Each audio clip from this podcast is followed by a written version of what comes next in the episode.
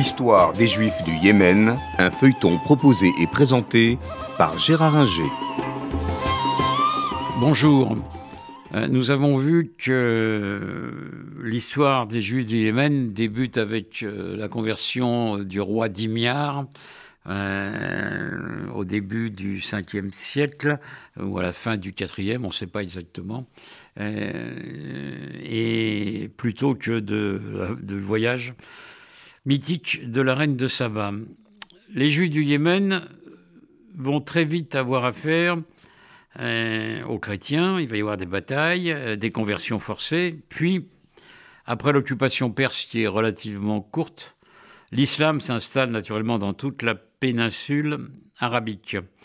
Ce qui est important là, c'est que euh, Mahomet apprend des choses sur le judaïsme, et le judaïsme peut-être lui-même, il l'apprend euh, par des juifs du Yémen.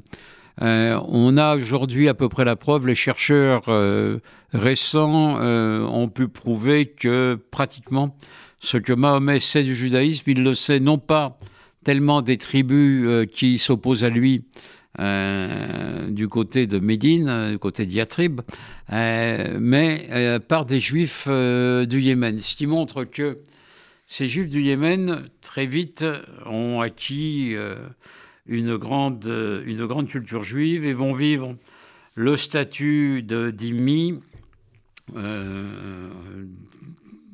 comme partout en terre d'islam, et vont pas trop mal s'en sortir. Au Moyen Âge, le port d'Aden euh, au Yémen est un port très important puisqu'il est à l'entrée de la mer Rouge et que de là on peut remonter euh, vers l'Égypte, euh, l'Arabie et descendre vers le sud sur la côte éthiopienne, somalienne et la côte africaine et aller même jusque vers l'Inde.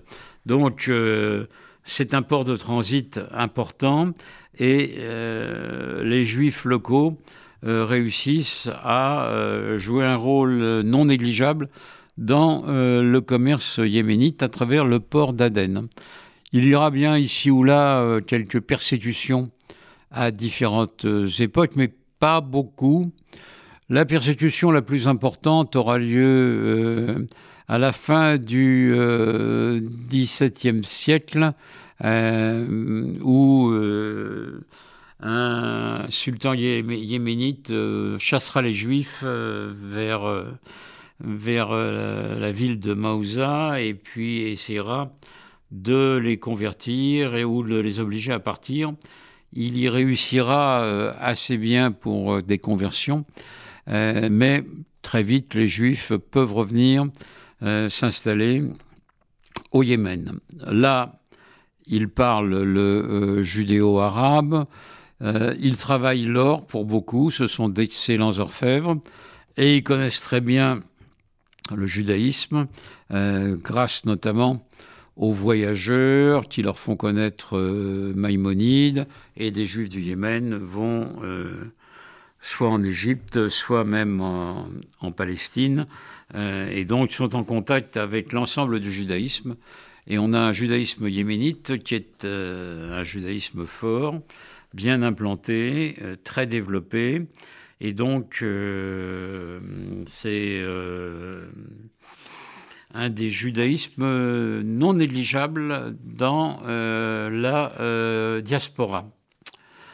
À partir de, des années 1530, ce judaïsme est contrôlé par les Ottomans euh, qui, dans la plupart du temps, laisse une paix royale euh, aux Juifs euh, qui mènent leur vie comme ils l'entendent.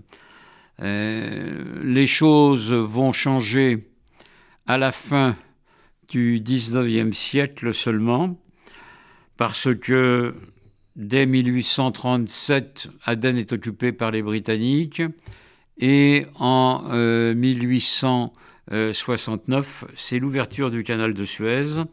Donc euh, les idées entrent plus facilement au Yémen, même si le Yémen reste euh, très isolé, notamment à l'intérieur, dans les montagnes, y compris pour les juifs. Mais les juifs yéménites découvrent des journaux juifs existants, euh, en Égypte euh, notamment, et donc euh, s'ouvrent un petit peu sur le monde, et les commerçants juifs continuent à jouer un rôle actif dans le port d'Aden, fut-il occupé par les Britanniques. Donc, la situation apparaît presque immuable pendant euh, une 12 ou 13 siècles. Les Juifs sont là, vivent globalement en paix, sauf en période de famine ou autre, où euh, les choses se compliquent avec les, musulmans, et développent un judaïsme tout à fait euh, intéressant et original. mais à la fin du 19e siècle, les choses vont peu à peu changer. C'était l'histoire des Juifs du Yémen, un feuilleton proposé et présenté par Gérard Inger.